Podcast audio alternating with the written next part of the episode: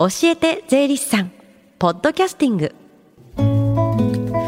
時刻は11時24分です。FM 横浜ラブリーで近藤沙耶香がお送りしています。教えて税理士さん。このコーナーでは毎週税理士さんをお迎えして私たちの生活から切っても切り離せない税金についてアドバイスをいただきます。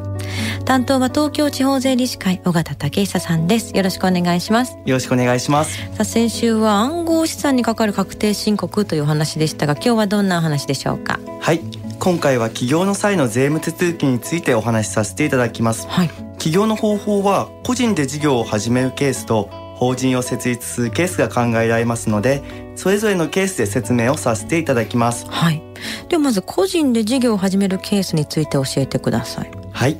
個人事業の開業届でしょう開業後1ヶ月以内に税務署に提出してください。青色申告で申告したい方青色事業先住者給与を支払う方は申請書あるいは届でしょう開業の日から2ヶ月以内に税務署に提出してください、うん。税務上の恩典を受けるには必要な手続きですので忘れないようにご注意ください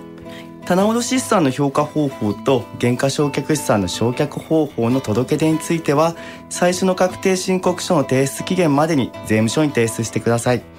従業員に給与を支払う方は給与支払い事務所などの開設届でしょう開設してから1ヶ月以内に税務署に提出してください。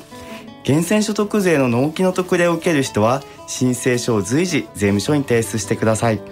源泉所得税の、えー、納期の特例ってどういったものですか？はい。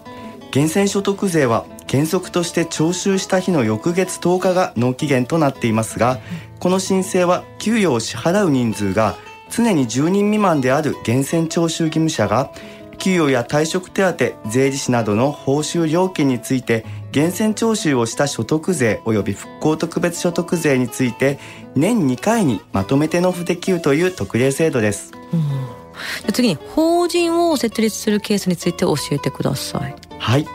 法人設立届でしょう設立後2ヶ月以内に税務署に提出してください、うん、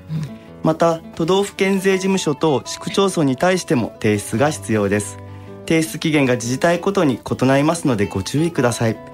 青色申告で申告したい会社は申請書を法人の設立日以後3ヶ月を経過した日または最初の事業年度の終了日のいずれか早い日の前日までに税務署に提出してください。棚卸資産の評価方法と減価償却資産の償却方法の届け出については最初の確定申告書の提出期限までに税務署に提出してください。役員や従業員に報酬や給与を支払う会社は給与支払い事務所などの開設届でしょう開設してから1ヶ月以内に税務署に提出してください。源泉所得税の納期の特例を受ける会社は申請書を随時税務署に提出してください。うん。個人で事業を始めるケースと法人を設立するケースは似たような手続きですけど提出期限日などが異なるってことですよね。そうですね、うんそれと消費税の取り扱いについても注意が必要ですので、はい、説明をさせていただきます。個人で事業を始める場合開業した年とその翌年は原則として免税事業者となります、うん、法人を設立する場合設立した事業年度とその翌事業年度は原則として免税事業者となります、うん、ただし資本金の額が1000万円以上の時は設立した事業年度から課税事業者になりますので消費税の新設法人に該当する旨の届け出書を速やかに税務署に提出してください、うん。なお免税事業者であっても課税期間中に消費税課税事業者選択届出書を税務署に提出することにより課税事業者となることができます。ただし適用後2年間は継続適用しなければなりません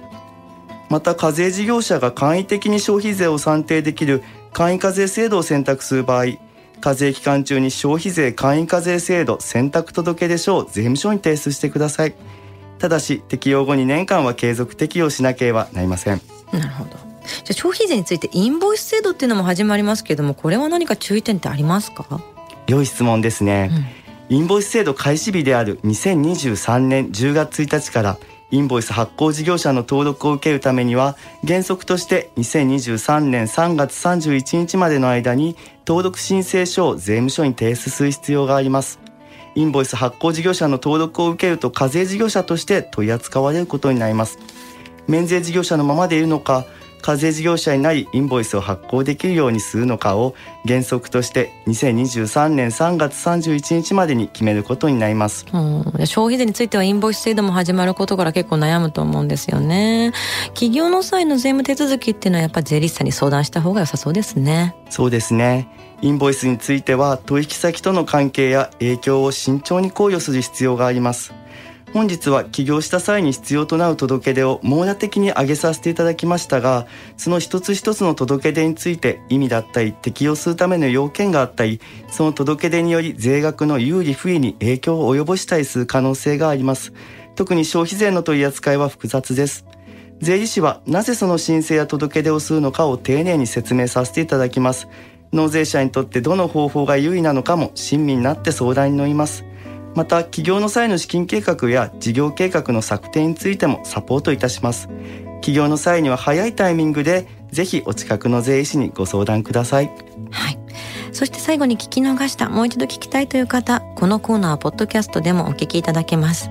FM 横浜のポッドキャストポータルサイトもチェックしてみてください。また iTunes ストアから無料ダウンロードもできます。番組の SNS にもリンクを貼っておきます。この時間は税金について学ぶ教えて税理士さん。今日のお話は企業の際の税務手続きについてでした尾形さんありがとうございましたありがとうございました Deep inside your ears still lingers on The fading sound of footsteps So clear to hear Whenever I find you with Empty beer bottles in your hand I see someone four years old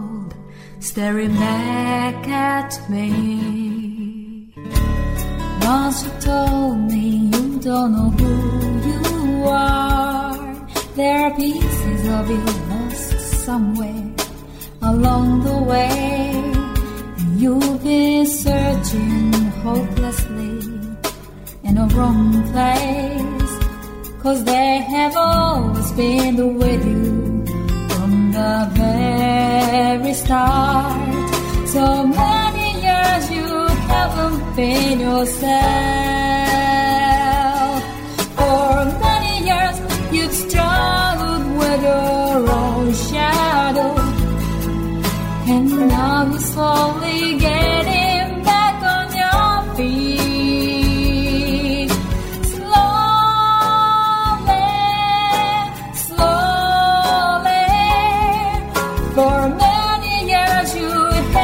haven't yourself.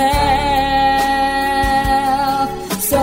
many years you've struggled with your own shadow. And now you're here with mirror bits, all the lost pieces together.